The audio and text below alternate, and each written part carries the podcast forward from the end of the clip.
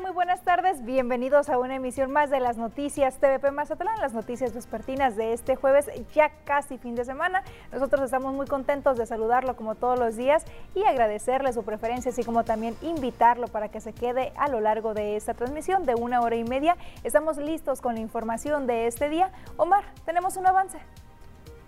Buenas tardes, Kenia. Gusto saludarte a ti, el teleauditorio de las noticias TVP Mazatlán. Y un avance precisamente lo que tenemos en las noticias el día de hoy es que comuneros de la presa Santa María están exigiendo a las autoridades el pago pendiente por varios millones de pesos. Le vamos a decir en qué consiste. También otra información lamentable. Por cierto, esta mañana una mujer de 54 años perdió la vida en un fuerte accidente registrado sobre la avenida Ejército Mexicano. Esto y más aquí en las noticias.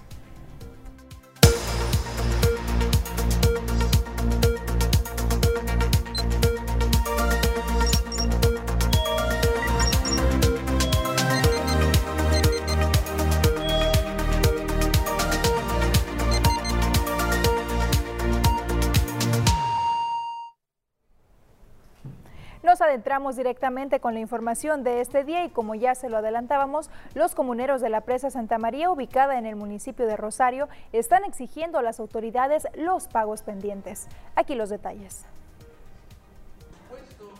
Comuneros de la presa Santa María exigieron que se paguen los adeudos pendientes al ayuntamiento de Rosario, así como a los habitantes el monto correspondiente al impacto ambiental.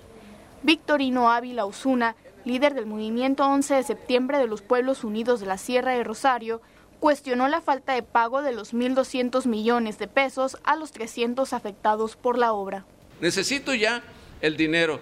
Son los 1.200 millones de pesos por concepto del pago del impacto ambiental por el proyecto Presa Santa María de este municipio. Cabe aclarar que los 1.200 millones de pesos antes mencionados serán distribuidos entre los 300 comuneros afectados, que da un promedio de 4 millones por cabeza, por comunero.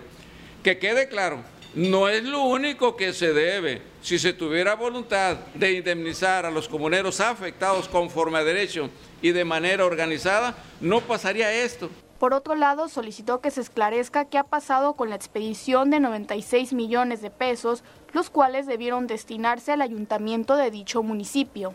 El comunero señaló que los habitantes de la zona han estado preguntando acerca de este monto, debido a que se atribuye que debe ser utilizado para la instalación de agua potable, compra de automóviles, entre otras necesidades que se puedan presentar. El proyecto Presa Santa María en este municipio a la fecha no se sabe dónde fue a parar ese dinero, porque ese dinero muchos me dicen que, deben de comprar patrullas, que el agua potable, que carros de la basura. Bueno, lo que necesita un ayuntamiento. Entonces la gente en Rosario está moína por ese asunto. Se está acelerando ya y yo lo sostengo con ley en mano. Ávila Osuna hizo el llamado al presidente de la República, Andrés Manuel López Obrador, a fin de su intervención para que todo se cumpla y pague conforme a ley. En otra información, la Secretaría de Obras Públicas del Gobierno del Estado mantiene abandonada a la Cámara Mexicana de la Industria de la Construcción en la zona sur, así lo declaró el presidente de la CEMIC, el Estado, Guillermo Trehuarta. Señaló que la mayoría de las obras que están otorgando son obras chicas y se están dando a constructoras de la capital del Estado, por lo que se buscará un nuevo acercamiento con el secretario de Obras Públicas en Sinaloa. En la aula pública andamos muy tristes, sí, exactamente. Sí, exactamente. Este, vamos a tratar de seguir gestionando con el, con el señor secretario, porque pues nos tiene un poquito abandonados. No, así hay, sí ha habido obra pequeña, pero se la están dando a mucha gente de Culiacán. Entonces vamos a tratar de hablar con él, de gestionar y, y que nos dé la oportunidad de trabajar, porque, porque pues si bien, por ejemplo, el puente del Quelite, una licitación ya se la dieron a gente de aquí, qué bueno, son dos afiliados de aquí de Mazatlán, pero los otros dos contratos se los dieron a, gente de Culiacán. Ahora que se está haciendo el ahora Delfín, un afiliado está participando ahí. Es una empresa de Durango que no, no está afiliada aquí, pero su socio es de aquí de Cámara. Sin embargo, aceptó que han tenido participación en algunas obras de remodelación, por ejemplo, en escuelas públicas por medio del Instituto Sinaloense de Infraestructura Física y Educativa, donde algunos agremiados han tenido oportunidad de trabajar, al igual que en la construcción de la Avenida del Delfín, donde API está poniendo los recursos. Hay nueve empresas de aquí de CEMIC trabajando en las escuelas, aunque no han llegado suficientes recursos, pero hay nueve empresas eh, que están participando incluso desde el proyecto, ¿no? Y, este, y qué bueno, ¿verdad? En el ICIF no, no hay nada que quejarse, también estamos en espera del convenio, más sin embargo, pues sí, sí, sí vamos caminando y se reúnen los miembros de la Cámara Mexicana de la Industria de la Construcción en la zona sur con la financiera Confío que ofrece créditos a la palabra para empresas constructoras afiliadas con un tope de hasta 9 millones de pesos, lo cual les permite a este sector estar vigentes para competir con otras grandes empresas foráneas que también registran participación en Mazatlán y en el estado de Sinaloa. En la misma reunión también se anunció que se llevará a cabo en el mes de agosto una capacitación dirigida a operadores de maquinaria pesada en las empresas afiliadas a CEMIC y personas interesadas por medio de simuladores. Esta capacitación por medio de simuladores es un proyecto avalado por CEMIC Nacional que contempla una gira de capacitación a siete estados de la República, entre ellos Sinaloa.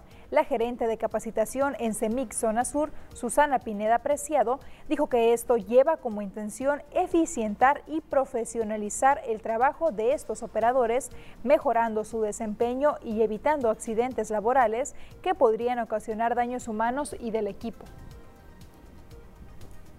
Aquí en Cámara en las fechas de agosto, en el mes de agosto, lo que es la parte de que el operador pueda manejar de una manera sin presiones y sin riesgos un equipo de, de maquinaria pesada principalmente. Vamos a tener dos simuladores por parte de CEMIG Nacional que nos permite el, traslado a lo que es la, la delegación de retroexcavadora y motoconformadora.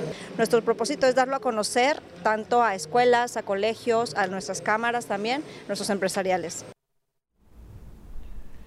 1.200 créditos se concretaron mediante el programa, más bien solicitudes de créditos se concretaron mediante el programa de apoyos de créditos directos a mujeres del sector agrícola, esto en la zona sur del estado, que promovió la Asociación de Agricultores Río Presidio.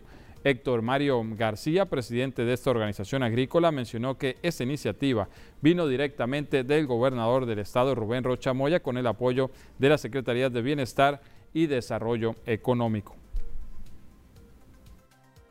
tenemos la contingencia como otros años. ¿eh? Teníamos un problema recurrente, que era aquí en la Urraca y el problema era que nos estaban robando el agua. Atendíamos y atendíamos y atendíamos. Tuvimos una respuesta muy aceptable porque las mujeres sí vinieron, tuvimos como unas 1.000, 1.200 solicitudes para solicitar el crédito. Y una amplia, sí, todo lo que conlleva en un desarrollo en un pueblo, en pueblos de 2.500 personas hacia abajo son más accesibles los créditos. Son créditos directos. Créditos directos para las mujeres, así es. ¿Cuánto ascienden más o menos? Pues de 100 mil pesos hasta mil pesos, lo que ellas soliciten para su proyectito. Héctor Mario García, presidente de esta asociación, dijo que toda la documentación ya se envió a Culiacán para su revisión y será en los próximos días cuando se tengan noticias sobre las solicitudes que serán beneficiadas con estos apoyos económicos programa que lanzaron y esperamos que, pues no sabemos cuánto, pero lo más rápido posible para que la gente empiece a disponer de esta lana y se ayude para salir de su, de su entorno.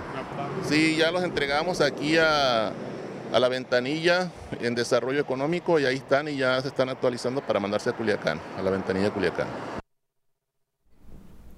Y en otra información, Jesús Antonio Heredia, quien es director de evaluación y enlace rural en Mazatlán, habló de cómo es que están enfrentando el problema de la sequía en la zona rural del municipio. Señala que afortunadamente este año no es tan severa como en ocasiones anteriores.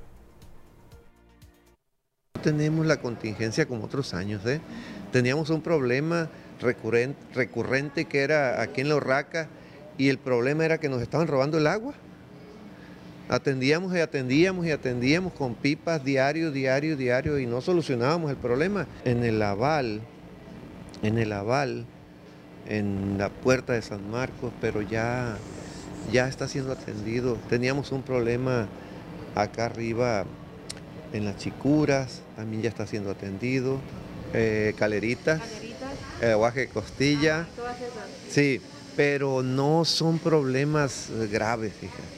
No son problemas graves. Con pipas los estamos, los estamos sobrellevando. Son pipas que, estamos atendiendo eh, diariamente, ¿sí? Muchas veces en algunas eh, tinacos grandes que se tienen, que ya se tienen, por medio del ayuntamiento, los llenamos y de ahí la gente toma. De ahí la gente y es agua potable, totalmente potable. Así la situación con la sequía, pero ahora nos trasladamos al municipio de Concord, específicamente la sindicatura de Mesillas, como usted sabe, es una comunidad que se destaca por la fabricación de muebles.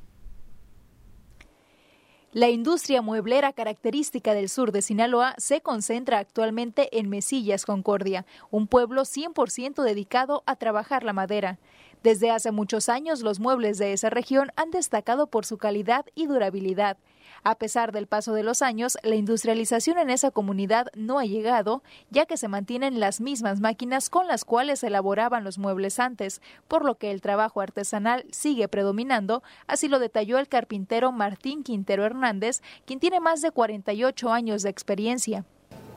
Pues le voy a decir que, casi casi es el mismo tipo de máquinas que tenemos. Es muy poca la de la, lo moderno. Porque aquí todavía el torno pues es para hacerse a, pulmón, tornear a, pulmón y, hay otras partes que tienen tornos copiadores. Copiadores, ponerle lo que van a tornear adelante y, ahí, lo, va siguiendo la, maquinaria. Pues. Aquí en Mesillas todavía estamos trabajando. Ya afuera pues ya no. Indicó que desde los años 70 los muebles prácticamente eran iguales, solo eran unos cuantos diseños que se multiplicaban. Sin embargo, actualmente hay una infinidad de diseños que son personalizados. Pues el proceso que, se trabajaba antes era, lo rústico, lo rústico diríamos, poco, poco, poco proceso, pues poco ligado. Ahora no, ya usan pasta de carro, usan para tapar poros, y pues todo eso incluye mucho trabajo. El cliente, las, digo, las pide al, gusto. Al gusto uno las tiene, los patrones pues las tienen tapizado, pero queremos uno así como este, pero en diferente tela y así, pues, diferentes diseños y todo. Y antes no tanto. ¿eh? Antes no tanto, hacíamos un, un, tipo, un solo tipo de sala, un solo tipo de comedores, ahora no. Detalló que los grabados son hechos a mano y los materiales de su elaboración en su mayoría son cedro, un material que dura prácticamente toda la vida. El cedro es el que más se trabaja aquí. Cedro, Cabo Villa era antes, Venadillo se trabajaba también y ahora puro cedro. ¿Y cuánto dura el cedro? Pues diríamos, yo creo que de por vida el que compra un mueblecito de esos no lo ve acabar. Yo lo digo por mí porque yo hice unos mueblecitos ahí y todavía están iguales igualito. Sí lo que diferencia es por decir si es de baqueta, se le pliega la baqueta. Actualmente en el pueblo se puede encontrar prácticamente un corredor mueblero con distintos establecimientos que además de ofertar sus productos han creado un atractivo turístico. Pues bien, Kenia, platícanos, tú estuviste por ahí, pues la verdad que sí se ve un cambio bastante radical en la cuestión de la fabricación de muebles muy modernos, ahora lo hacen al, gusto de cada quien.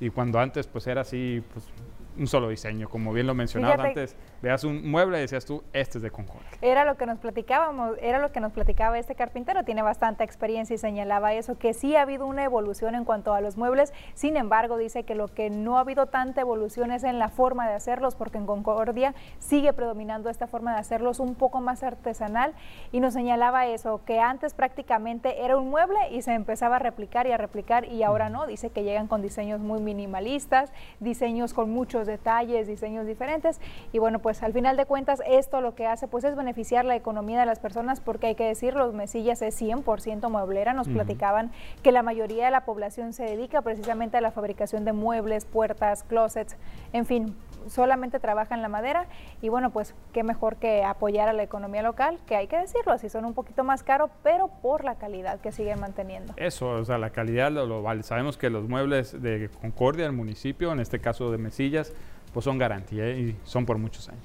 Y que incluso, Marce, nos comentaban que se ha convertido hasta en un atractivo turístico el corredor este mueblero que se creó. La gente además de comprar, pues va y disfruta y ve, visita los talleres y varias actividades que hay que hacer ahí. Pues hay varias opciones. Con esto nos vamos a ir al primer corte. Volvemos enseguida.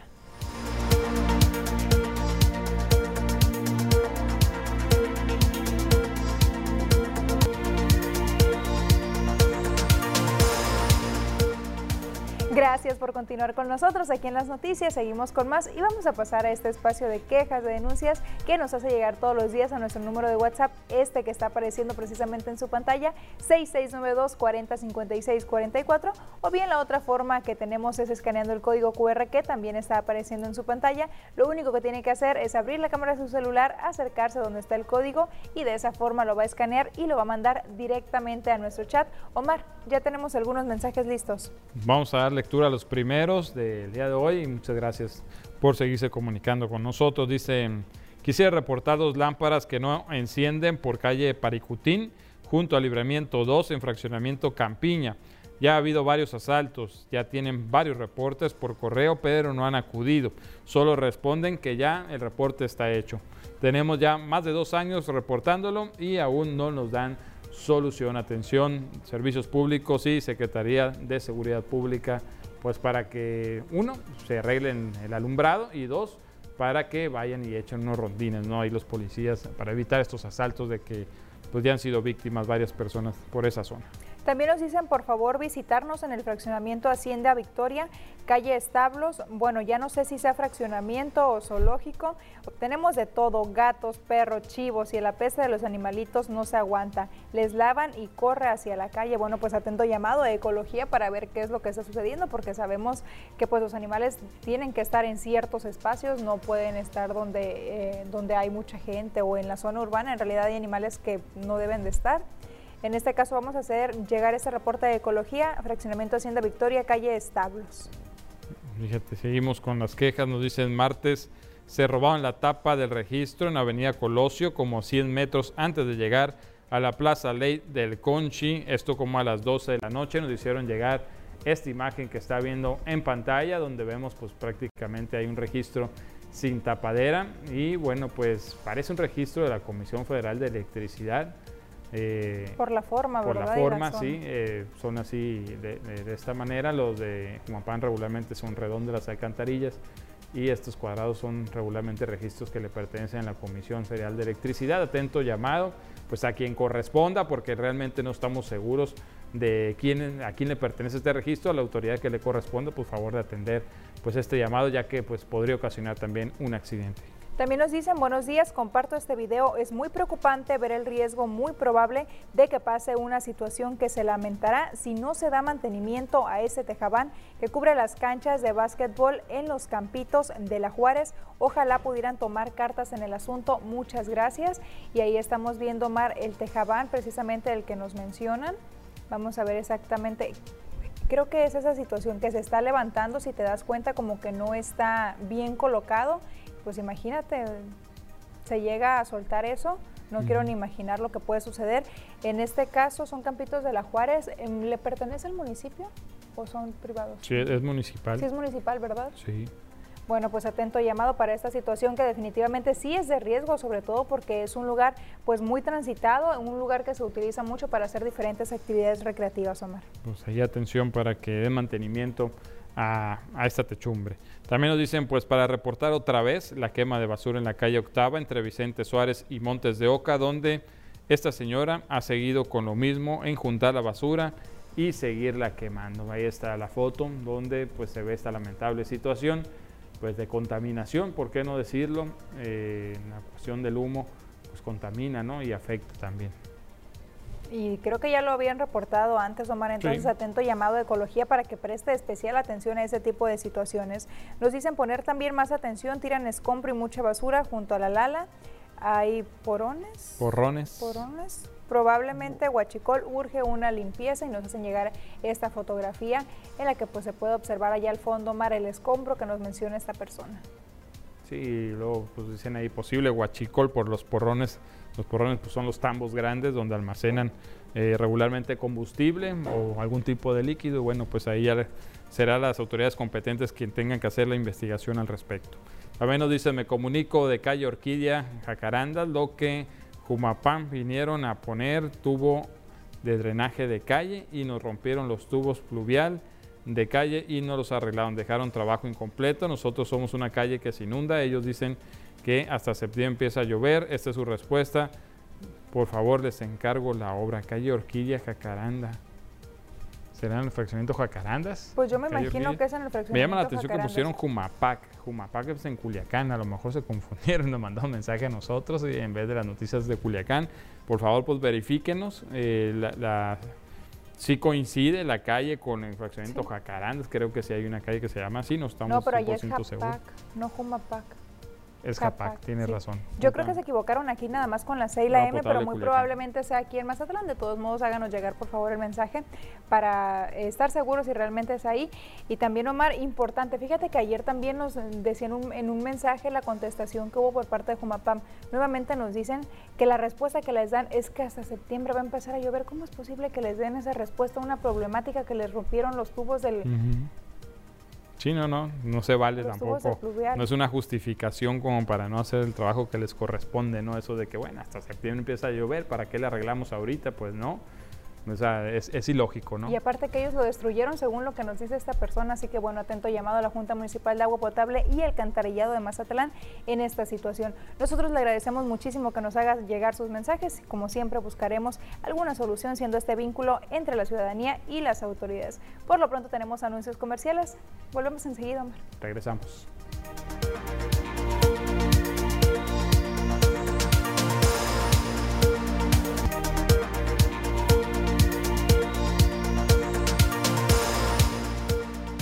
Ya estamos de regreso, es tiempo de darnos una vuelta por la República Mexicana y ver cuáles son las notas más relevantes hasta el momento a nivel nacional.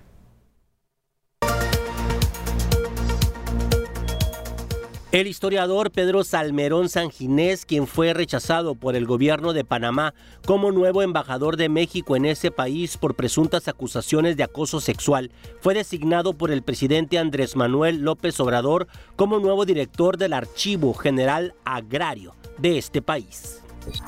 La bancada del PRI en la Comisión Permanente del Congreso de la Unión presentó un punto de acuerdo para solicitar al titular del Poder Ejecutivo Federal para que a través de la Secretaría de Salud remita un informe detallado sobre las posibles causas del repunte de contagios de COVID-19 en distintas entidades federativas y determine si existe o no una nueva ola de contagios. El asesino confeso del excandidato presidencial priista Luis Donaldo Colosio no es una persona de alta peligrosidad, aseguró la Comisión Nacional de los Derechos Humanos, que externó su preocupación por las declaraciones realizadas por la comisionada del Sistema Penitenciario de Baja California, María Elena Andrade Ramírez, al referirse a la decisión de un juez federal de negarle su traslado al Centro de Reinserción Social El Hongo 2, ubicado en esa entidad. Con clases de aritmética, incluso usando manzanas, legisladores del oficialismo PT y Morena se jactaron en la Comisión Permanente del Congreso de la Unión del Triunfo Electoral en cuatro de los seis estados del pasado domingo frente a las acusaciones de panistas y priistas por el uso de recursos públicos y de narcoelección. Y esta mañana el presidente de México, Andrés Manuel López Obrador, dijo que nuestro país participa en la Cumbre de las Américas a través del secretario de Relaciones Exteriores, Marcelo Ebrard, pero destacó que se participa bajo protesta, ya que su gobierno no acepta que se excluya a nadie, ni que haya bloqueos, ni que se mantenga la política intervencionista y hegemónica. López Obrador señaló que se quiere hermandad, lo que soñaba Simón Bolívar, la integración de toda América, incluyendo Estados Unidos y Canadá, unirnos, pero por estos intereses de grupos y por la política de odio se excluye. Nosotros estamos eh, representados, pero al mismo tiempo eh, lo hacemos bajo protesta, porque no aceptamos que se excluya a nadie queremos la unidad. Y es el presidente de México, Andrés Manuel López Obrador, quien también dijo que si a Argentina le interesa la aeronave TP-01, el gobierno de ese país puede entregar 30 millones de dólares de anticipo y hacer un convenio hacia adelante en el cual México incluso podría aceptar alimentos. Esto lo señaló tras ofrecer en venta el avión presidencial a Argentina. El mandatario federal Andrés Manuel López Obrador aclaró que este acuerdo iría más allá de su sexenio, tiene que ser un acuerdo de Estado incluso entre los bancos. En caso de no vender la aeronave por lujosa y extravagante, el presidente dijo que la entregaría a la Fuerza Aérea Mexicana para que lo maneje como parte de la empresa que estará a cargo de los aeropuertos de Tulum, Chetumal, Palenque, Felipe Ángeles y el Tren Maya. El presidente de México dijo que en tres meses se darán a conocer si se concreta la venta con Argentina. No, lo que no está mal es esto de Argentina, siempre y cuando haya un compromiso, aun cuando sea a mediano plazo, con intereses. No, de, Argentina. Si hay interés de comprarlo en Argentina. Ah, pues nos mandaron a decir que tenían 30. Pero ya les eh, hablé de que en el último avalúo son 110. Y también el presidente anunció la rifa de residencias, lotes en la playa, terrenos todo esto derivado de decomisos y gastos excesivos de gobiernos anteriores, así lo dijo. Habló de un inventario que están haciendo y que están por concluir para después dar a conocer los bienes que se rifarían, donde está incluido un terreno en Sinaloa que tiene un valor de 120 millones de dólares, además de una casa de lujo en la colonia Jardines del Pedral en la Ciudad de México con valor de 90 millones de pesos, que incluye también premio en efectivo. El sorteo se llevará a cabo el, próximo 28 de junio y los cachitos, cachitos tendrán un costo de 200 pesos cada uno, tendrá un tiraje de 3 millones de boletos. Entonces, por eso es probable que eh, se fortalezca lo de la Lotería Nacional, que todos participen, se conozcan los bienes. Estamos por terminar un inventario de todos los bienes. Y el subsecretario de Seguridad Pública en el país, Ricardo Mejía Verdeja, dijo en la conferencia mañanera de este jueves que el asesinato del sinaloense Luis Enrique Ramírez no está relacionado con su actividad periodística. Mencionó que ya que fueron identificados los dos presuntos responsables de quitarle la vida a Ramírez, a Ramírez el 5 de mayo pasado, dijo que se identificó una línea de investigación por parte de la Fiscalía General de Sinaloa, una línea de investigación sólida que ha logrado precisar que el homicidio del periodista no fue por su actividad profesional o periodística, sino que corresponde a otras causas. El funcionario federal comentó que tras identificar a los dos presuntos responsables, se giraron las órdenes de aprehensión, algo que ya le habíamos dicho, y que hasta el momento no hay detenidos y gracias a las técnicas de investigación ya se tienen identificados a dos presuntos responsables de este crimen, quienes ya cuentan con órdenes de aprehensión. Ya está la persecución y la búsqueda para ejecutar estos mandamientos judiciales. Y continúa la caravana migrante su paso por nuestro país. Aquí los detalles. La caravana migrante que partió del sur de México con cerca de 15.000 personas intenta abandonar el estado mexicano de Chiapas, ya con documentos bajo el brazo para continuar su camino hacia Estados Unidos, que busca un acuerdo migratorio en la Cumbre de las Américas.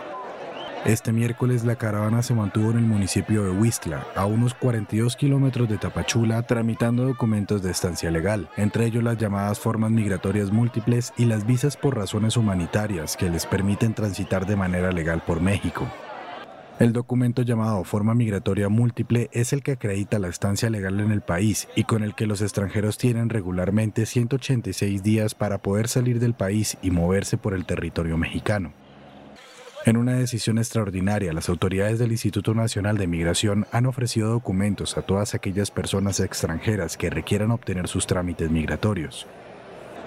El venezolano José Cruz, quien salió en la caravana este día lunes, fue uno de los miles que se enteró de que el INM estaba entregando los documentos, por lo que esperó durante tres horas para que le entregaran su forma migratoria múltiple, esta con vigencia de 30 días para tramitar de manera libre por el país. Bueno, es una bendición grande, una bendición y bueno, que ya está cerca el sueño mío.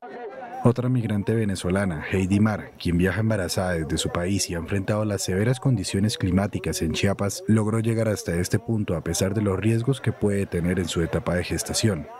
Luchando para llegar a, Estados Unidos, ya ustedes saben que nosotros somos migrantes y queremos llegar a Estados Unidos para tener una vida digna, trabajar y, y pues nada, vivir, vivir tranquilamente.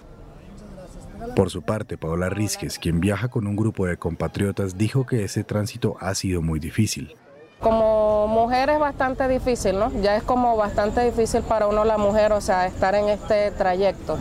Ha sido muy complicado, bueno, eh, el cansancio, el agotamiento y bueno, sí, la meta sería llegar allá, es llegar a Estados Unidos. La caravana refleja un flujo migratorio récord hacia Estados Unidos, cuya Oficina de Aduanas y Protección Fronteriza detectó a más de 1,7 millones de indocumentados en la frontera con México en el año fiscal 2021, que terminó el 30 de septiembre pasado. El gobierno mexicano reportó el pasado fin de semana un incremento del 89% interanual en el número de migrantes presentados o canalizados por la autoridad migratoria en el primer trimestre de 2022, al sumar 77.626 personas de enero a marzo. Y enseguida le tenemos las notas más relevantes a nivel internacional. Mientras el Estado mexicano defiende al gobierno nicaragüense por no ser bienvenido en la cumbre de las Américas, en Europa los eurodiputados exigieron un alto a la persecución que enfrenta la oposición, la prensa y la sociedad civil en la nación centroamericana. El reclamo fue emitido desde el hemiciclo de Estrasburgo, donde fue adoptada la quinta resolución de la actual legislatura por abusos cometidos por el régimen del presidente nicaragüense Daniel Ortega. El saldo del atentado contra una iglesia católica en el suroeste de Nigeria aumentó a 40 muertos, entre ellos numerosos niños, según un nuevo balance difundido por las autoridades locales. La matanza tuvo lugar durante la misa matutina de la iglesia de San Francisco en la localidad de Ogo, una región en que resulta poco habitual el accionar de atentados yihadistas y otras bandas criminales. Un pediatra narró este miércoles a los miembros del Congreso el horror que vivió el pasado 24 de mayo, día de la masacre en una primaria en Uvalde, Texas. El doctor Roy Guerrero describió cómo vio a dos niños cuyos cuerpos fueron pulverizados por las balas disparadas contra ellos, decapitados, cuya carne fue desgarrada. Dijo que la única pista de sus identidades fueron los pedazos de ropa de dibujos animados salpicados de sangre que aún se aferraban a los cuerpos. La frontera está cerrada, no se arriesguen, es el duro mensaje que mandó Brian Nichols, subsecretario estadounidense para América Latina, a la mayor caravana de migrantes de los últimos años que transita por el sur de México con destino a Estados Unidos. En entrevista, el funcionario explicó que durante la novena cumbre de las Américas, que se celebra esta semana en Los Ángeles, California, su gobierno busca acuerdos para frenar los flujos migratorios en el continente y está en contacto con varios países para que acojan a refugiados. Tenemos anuncios comerciales, volvemos enseguida.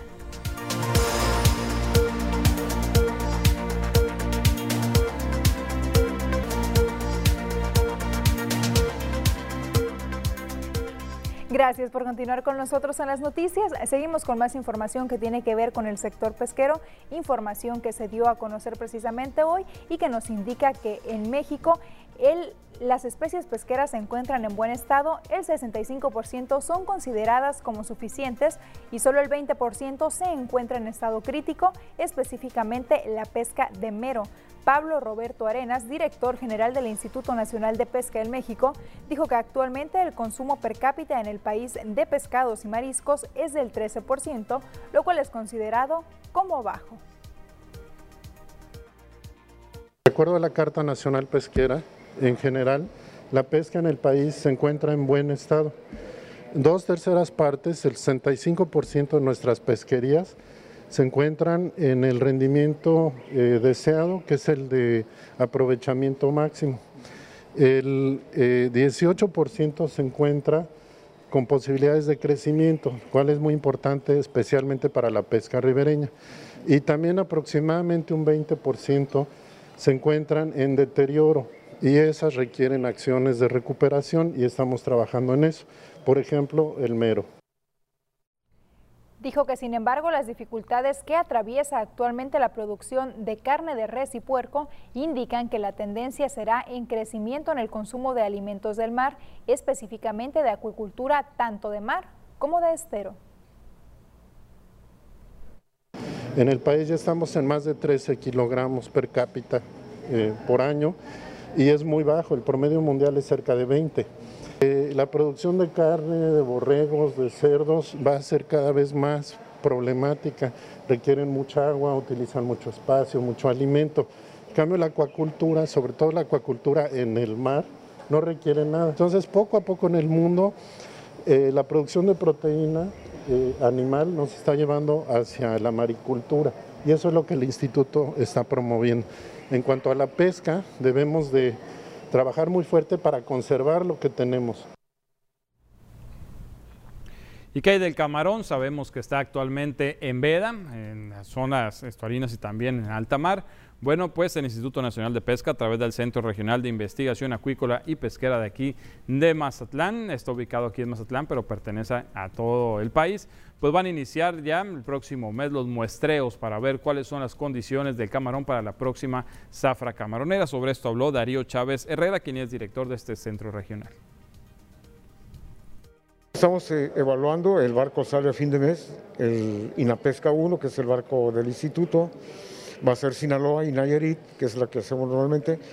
Ya el programa que tenemos de muestreos para todo el Pacífico nos dice que a fines de julio salimos en el, Golfo de Tehuantepec y salimos a la Baja California y salimos en Sonora.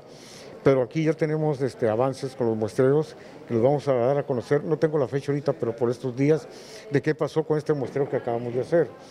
Estamos monitoreando altamar, estamos monitoreando todas las lagunas costeras Sonora, Sinaloa, Nayarit en este momento. La Secretaría de Pesca del Estado de Sinaloa destinó casi 11 millones de pesos para acciones de inspección y vigilancia en alta mar, riberas y zonas estuarinas durante la veda del camarón silvestre mexicano. César Julio Saucedo, subsecretario de Pesca en Sinaloa, dijo que fueron 43 los que resultaron beneficiados con los apoyos que van encaminados al combustible y las acciones propias de vigilancia que les permitirán realizar una inspección comunitaria. La novedad es que ahora se sumaron también las presas en estas acciones, lo que promete mejorar los resultados de capturas en la próxima zafra camaronera. Son 11 millones, vamos a aplicar alrededor de 10 millones 800 mil. Este es un apoyo económico a los pescadores en, gasolina y en eh, apoyo para ellos para que desarrollen su eh, actividad de inspección y vigilancia comunitaria. Tuvimos 43 beneficiarios. Eh, la diferencia entre este programa y el, ejercicio anterior es que hoy incorporamos a las presas, tenemos incorporadas plataformas logísticas que van a ejecutar los de alta mar y tenemos eh, las eh, de pescadores ribereños. Entonces ya con esto prácticamente cubrimos toda la parte eh, de inspección y vigilancia de todas las pesquerías. Por medio de Pesca se destinarán embarcaciones en donde irán a bordo oficiales de Conapesca y elementos de la Armada de México, quienes estarán vigilando las bocabarras. Algunas acciones ya dieron inicio y otras lo harán próximamente, así lo dio a conocer el funcionario estatal. Sí, claro, tenemos eh, plataformas, eh, una va a trabajar la cana y pesca aquí en la zona sur, que va a cubrir eh, cuatro barras con seis barcos cuatro bocabarras y tenemos dos bocabarras en Topolobampo que va a cubrir otra organización pesquera. ¿A partir de cuándo? Ya, ya, las eh, bocabarras empiezan el 1 de julio y los eh, de inspección y vigilancia ya están realizando. Pues hay algunas denuncias que se han realizado ahí, este, eh, sin embargo, bueno, ahí es la, con la pesca la que he estado trabajando en eso. Y todas estas entrevistas se dieron en marco del Centro Regional de Investigación Acuícola y Pesquera de Mazatlán, que cumple 60 años desde su fundación y por tal motivo se realizaron algunas actividades alusivas a la fecha. Con la presencia de autoridades del INAPESCA a nivel nacional, estatal y local, se realizó el acto protocolario en las instalaciones del Centro Regional de Investigación Acuícola y Pesquero, donde se realizó la develación de dos placas, una con el nombre de Margarita Lizárraga Saucedo, que a partir de este jueves 9 de junio da nombre a estas instalaciones como reconocimiento a su invaluable labor al frente de este instituto en su conformación. La otra placa que fue en el auditorio de las instalaciones del Instituto de Pesca, el cual lleva también a partir de esta fecha el nombre de Anatolio Hernández Carballo. Tenemos otro corte y regresamos con la información deportiva.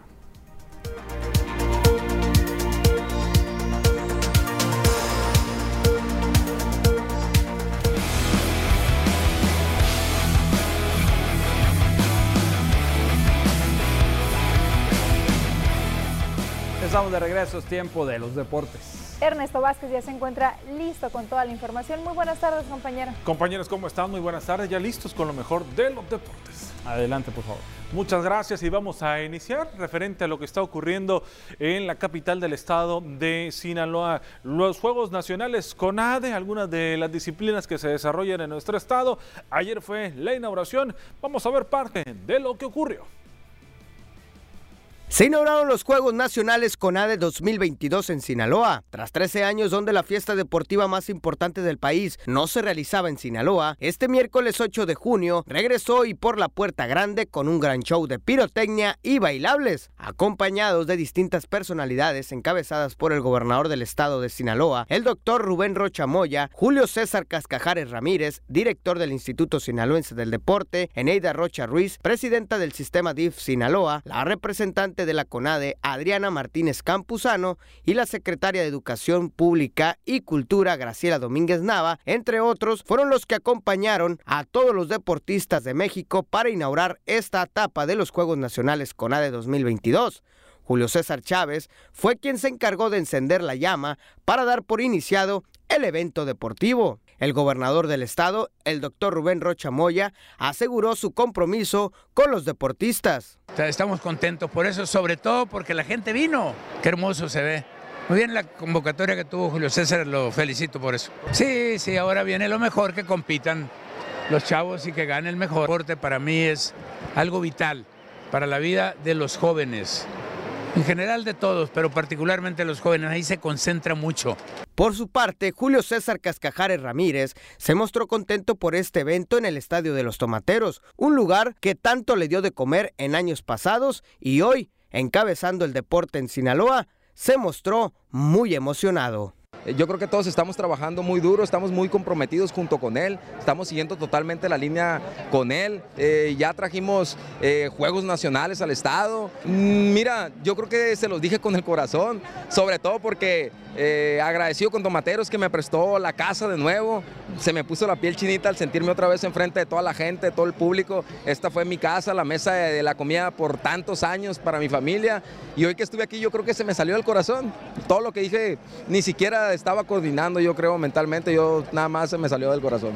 Uno de los emblemas de Sinaloa sin duda se trata de María del Rosario Espinosa, que habló de la importancia de este evento en Sinaloa y motivó a los jóvenes para luchar por un sueño para estar en unos Juegos Olímpicos.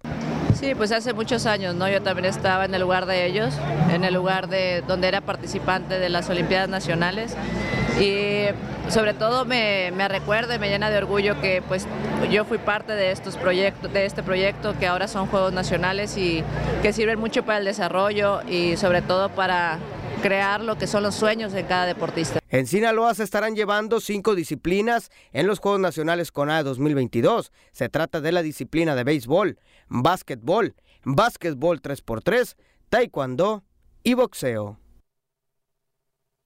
Bueno, esas son las disciplinas que estarán aquí en Sinaloa llevándose a cabo. Vámonos con más información sobre todo lo que pasó el día de ayer con el lanzador mazatleco José Luis Urquidi. Tuvo una tarde para olvidar en la loma de los disparos. No fue la mejor de sus salidas para el salido de la liga Antonio Quintero Castañeda. Sufrió su tercera derrota de la campaña al caer los Astros de Houston por pizarra de 6 a 3 ante los marineros de Seattle. El, el lanzador derecho de Mazatlán lanzó por espacio de cuatro entradas y un tercio, recibiendo seis hits, cinco carreras para llevarse la derrota y nuevamente ante el equipo de los marineros de Seattle, el cual ha sido el coco para el lanzador eh, Mazatleco Houston. Eh, tuvo la oportunidad, se puso adelante en el marcador, pero lamentablemente pues no le alcanzó, le hicieron cuatro carreras a Urquidi. En la cuarta entrada recibió par de cuadrangulares de Carl Riley y Taze Friends para que los marineros de Seattle le dieran la vuelta al marcador con tres carreras para poner los cartones, le decía en ese momento,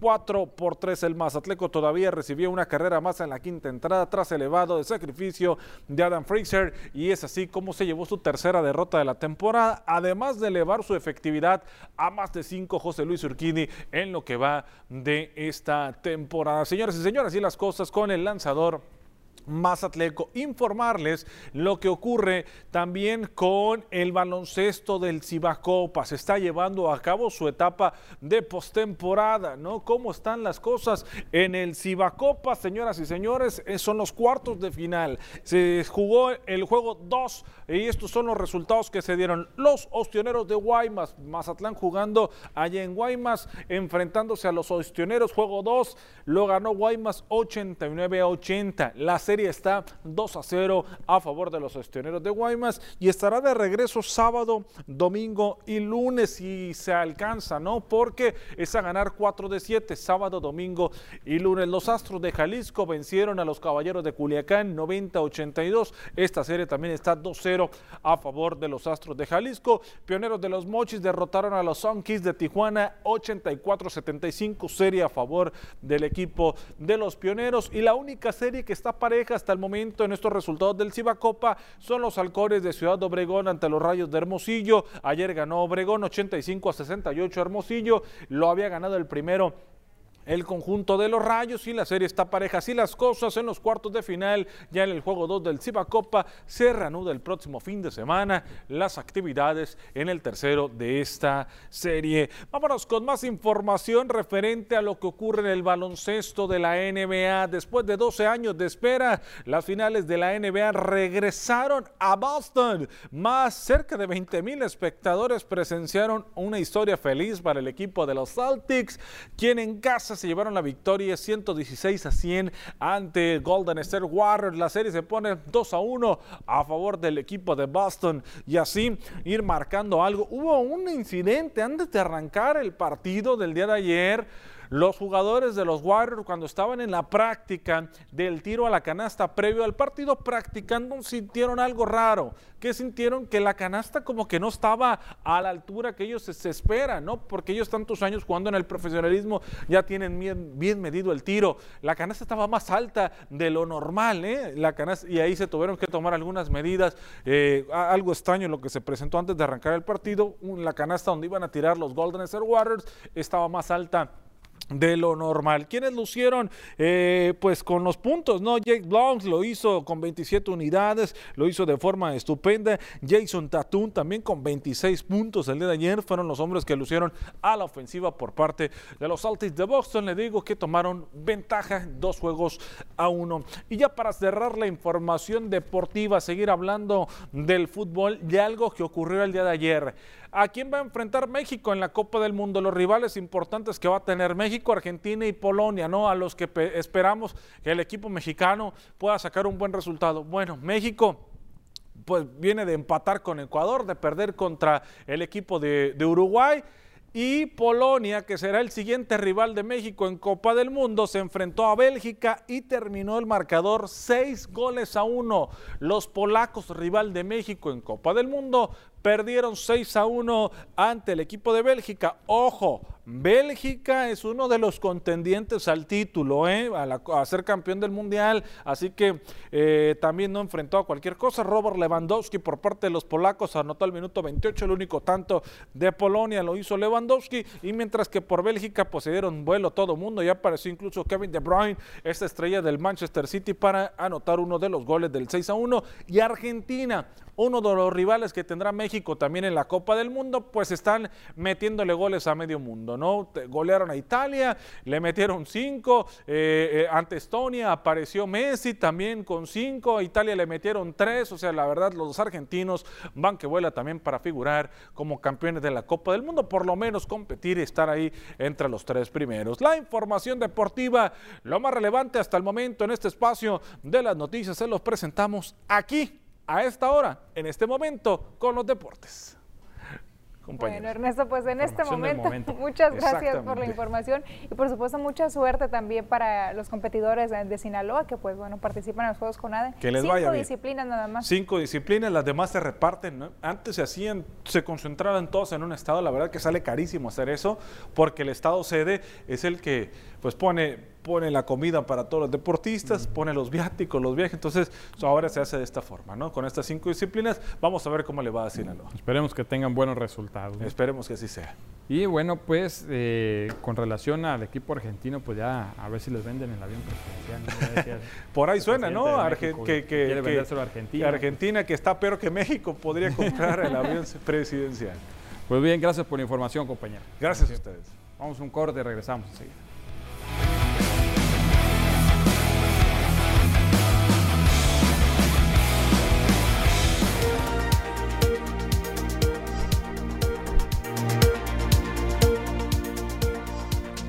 Gracias por seguir con nosotros. Queremos invitarlos a enterarnos juntos de cuáles serán las condiciones del clima para las próximas horas.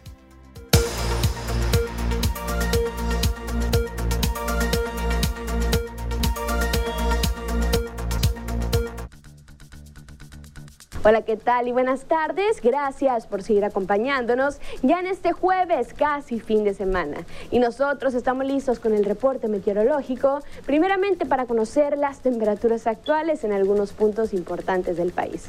Y comenzamos como siempre en la frontera en Tijuana. El día de hoy tenemos una condición de cielo soleada con 26 grados. Y en el sector de La Paz se mantiene con 29 grados, Guadalajara con 27, Acapulco se mantiene mayormente nublado y ya en Ciudad de México se comienza a despejar con 23 grados. Pasamos a conocer las temperaturas actuales aquí en nuestro estado. En Sinaloa, ¿y qué tenemos para el resto de la semana? Comenzando en el puerto de Mazatlán, actualmente se mantiene con 29 grados y se mantiene la misma máxima para este fin de semana. Ojo, el día domingo se comienza a nublar parcialmente y se mantiene para lunes y martes en Mazatlán. Y en el sector de Culiacán actualmente se mantiene mayormente nublado con 31 grados. Mañana viernes ya se comienza a despejar, pero no hay que confiarse porque el día sábado se prevé condición de cielo mayormente nublada. Las máximas que llegan hasta los 35 grados para el día domingo en Culiacán.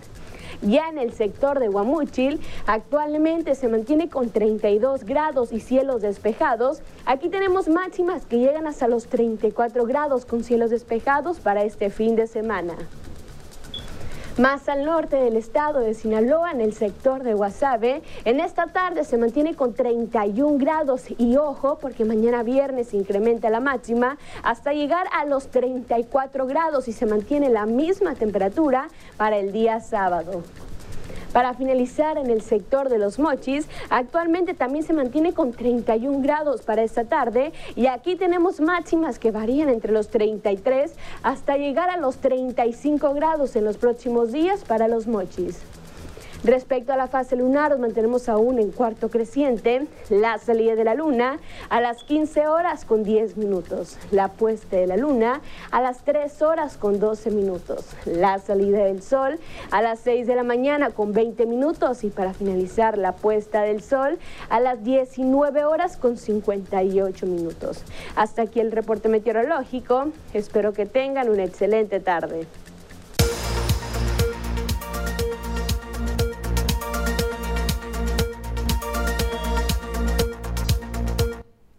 Tenemos anuncios comerciales, volvemos con más noticias.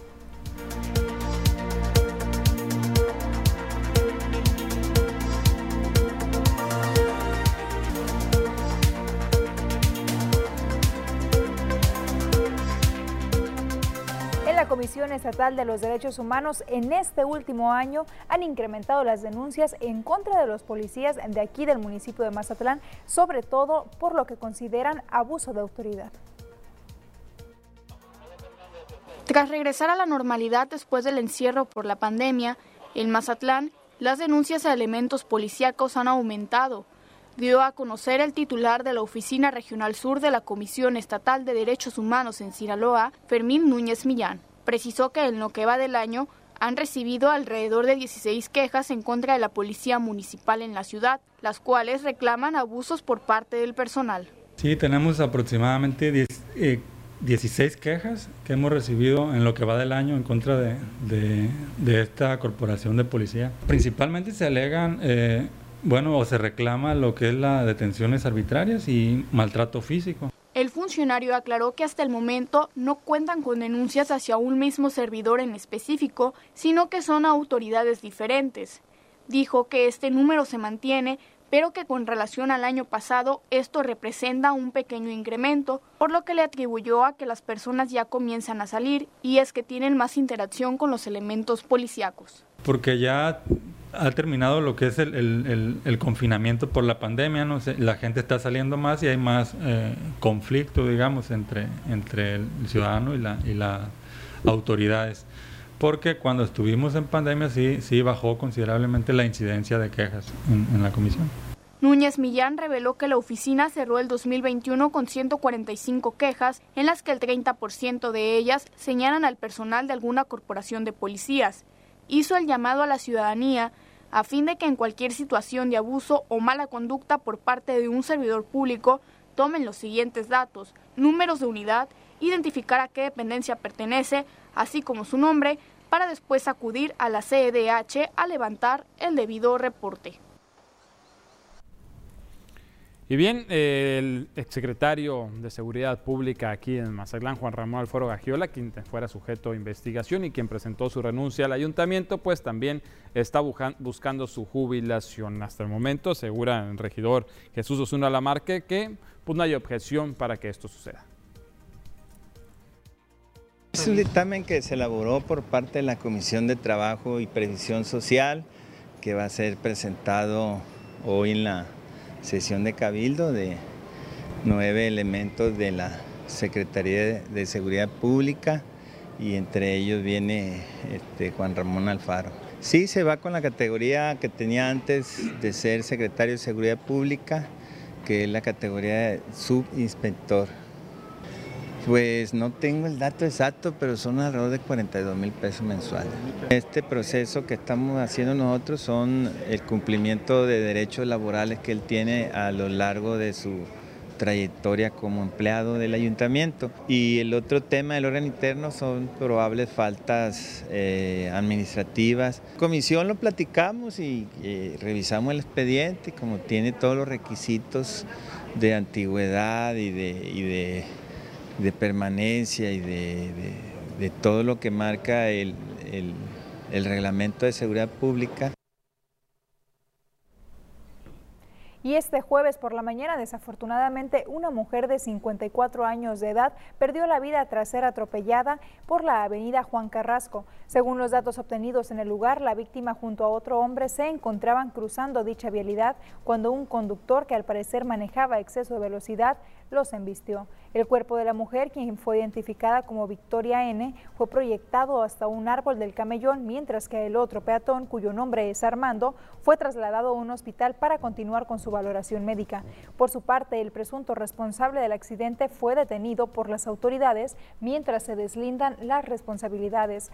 Al hecho acudieron elementos de Bomberos Mazatlán, Protección Civil, Policía Municipal, así como personal de tránsito para acordonar la zona y agilizar el tráfico. Pues lamentable este accidente que se registró hoy aquí en Mazatlán.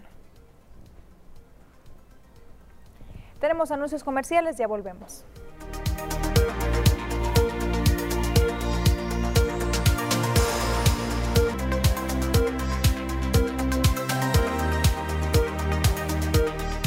Estamos de regreso con más información. El secretario de Salud en el estado de Sinaloa dio a conocer que la mañana del jueves falleció la menor Yajaira de 15 años de edad, quien se encontraba internada en el Hospital Pediátrico de Culiacán por hepatitis crónica causado por ingesta de medicamentos que necesitaba.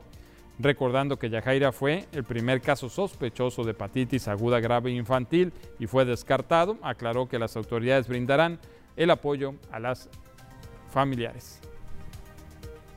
La, niña falleció el día de hoy por la mañana, por el transcurso de la mañana, eh, presentó un deterioro en su, en, su, en su, cuerpo, en su función de órganos. Ya habíamos notificado que era una paciente muy delicada, que podía evolucionar mal en cualquier momento, ¿no?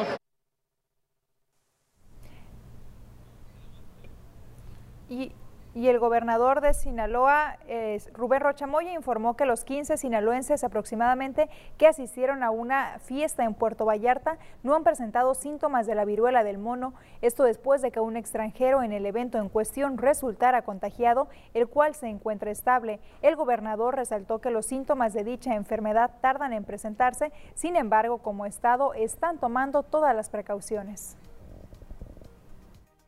Necesita haber contacto de la enfermedad, pues donde está el, ese, entre las personas. Pero de todas maneras hay que cuidarse. No se ha manifestado ningún síntoma. Por otra parte, el secretario de Salud, Cuitlagua González, llamó a los asistentes del evento a que al llegar al municipio acudan a protección sanitaria y revisen y sean revisados de la manera adecuada. Es que aquellas personas que estuvieron en ese evento social. Lo recomendable es que cuando lleguen a Culiacán eh, acudan a la jurisdicción sanitaria correspondiente que está por Zapata, atrás del hospital pediátrico, para que reciban la asesoría necesaria. ¿Por qué? Porque ellos tienen que estar enterados, no es un tema como para también eh, satanizarlos, lo que hay que hacer nada más es atender el tema. Mire, como parte del reforzamiento a las medidas sanitarias de COVID-19, se giró la instrucción. A elementos de la Secretaría de Seguridad Pública de Mazatlán que resguardan las instalaciones del Palacio Municipal para que no permitan el ingreso de ciudadanos que no portan su cubrebocas, así lo informó el oficial mayor Naila Velarde Narváez dijo que se hace con la finalidad de garantizar seguridad sanitaria a las y los usuarios del Palacio Municipal, así como de los trabajadores. En cuanto a los protocolos sanitarios al interior de mercados y plazas comerciales, indicó que en tan solo un día se levantaron 28 multas, particularmente en los mercados Pino Suárez, Miguel Hidalgo y Juan Carrasco. Sí, no tenemos que pasar sin cubrebocas ninguna persona realmente. Eh, tenemos que cuidar a las personas que se encuentran dentro del ayuntamiento y también por el cuidado personal. Que en el mercado, en los mercados habíamos hecho uh, una, pues un convenio de colaboración con los líderes del mercado para que los filtros se hicieran por todos los negocios, debido a que las condiciones de los mercados económicamente ahorita comentaban que no tenían para poner en los filtros de las entradas a ellos personas. Entonces dijimos que lo íbamos a hacer por comercio. Tienen que portar gel antibacterial y no atender a la gente sin cubrebocas. Se han estado haciendo muchísimas multas en mercados justamente porque siguen las personas transitando sin el cubrebocas. El día de ayer tuvimos 28 multas solo en el mercado Centro, en el mercado de la Juárez y en el mercado de la Juan Carrasco. Con esto nos vamos a anuncios comerciales. Volvemos enseguida.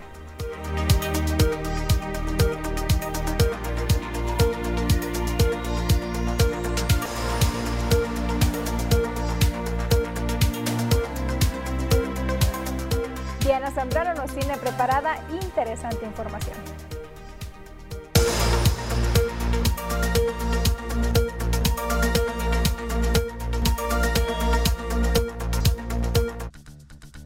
Hola, ¿qué tal? Y buenas tardes. Gracias por seguir acompañándonos en este jueves casi fin de semana. Y el día de hoy platicaremos sobre un tema que hace varios años se escuchó mucho y fue muy popular. Hoy platicaremos sobre por qué Plutón ya no se considera planeta. Les cuento que en el año de 2006 los astrónomos confirmaron que los planetas son solamente ocho, debido a que Plutón es demasiado pequeño para entrar dentro de esta categoría. Y a partir de esta conclusión, se confirmó que el sistema solar se compone solamente de ocho planetas y Plutón fue reducido de categoría a planeta enano. Y de hecho, no es la primera vez que pasa esto con algún planeta, ya que en el año de 1801 los astrónomos ya habían encontrado a Ceres, un objeto grande y el único conocido en ese año. Inicialmente se le denominó como planeta, después se empezaron a descubrir otros cuerpos celestes y se cambió a la categoría de asteroide. Y como dato curioso, para que se den una idea de lo pequeño que es este planeta enano, se dice que el ancho de Plutón equivale solamente a la mitad de Estados Unidos. Los invito a seguir acompañándonos durante nuestra programación.